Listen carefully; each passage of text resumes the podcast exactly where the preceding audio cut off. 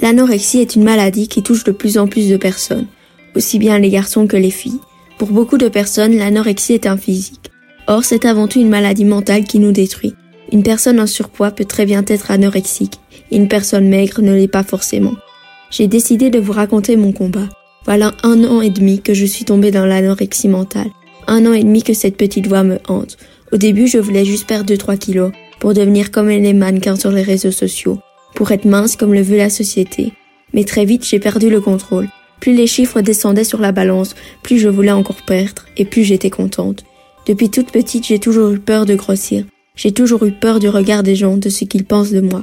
Quand j'ai commencé à perdre du poids, la voix dans ma tête que j'ai appelée maléfique me hantait chaque jour, chaque minute, chaque seconde. Je n'étais plus moi-même, c'est mon anorexie qui me contrôlait, elle était plus forte que moi. Jusqu'au jour où je suis tombée à 30 kilos. J'avais perdu 20 kilos. Je n'étais plus qu'un cadavre, une morte vivante. Je vivais dans le corps d'une morte. Je me suis sentie partir. J'ai cru que j'allais mourir, que j'avais été trop loin. Je ne me nourrissais plus et je ne buvais plus. J'ai été hospitalisée en urgence. Je me suis retrouvée en chaise roulante et sondée. Maintenant, je me suis débarrassée de ma sonde il y a un mois et demi, mais je suis toujours hospitalisée.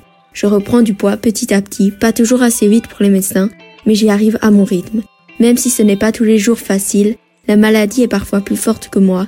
Elle me fait me faire du mal, me haïr, me détester, mais j'essaye de me battre, de m'en sortir, de reprendre le dessus pour pouvoir vivre, vivre à fond ma vie d'adolescente, avec mes amis, ma famille. J'essaye de retrouver mon sourire. Je ne lâcherai rien, je ne laisserai pas la maladie gagner. Je veux vivre, reprendre mes kilos de vie. Je n'ai pas le droit de me faire du mal comme la maladie le voudrait. Je n'ai plus envie de me prendre la tête pour un poids, pour une pâte ou un grain de riz mangé en plus. Moi aussi j'ai le droit d'être heureuse. J'ai écrit et je partage ce texte pour soutenir toutes les personnes qui souffrent d'un trouble du comportement alimentaire et pour vous dire qu'on est fort. On va s'en sortir.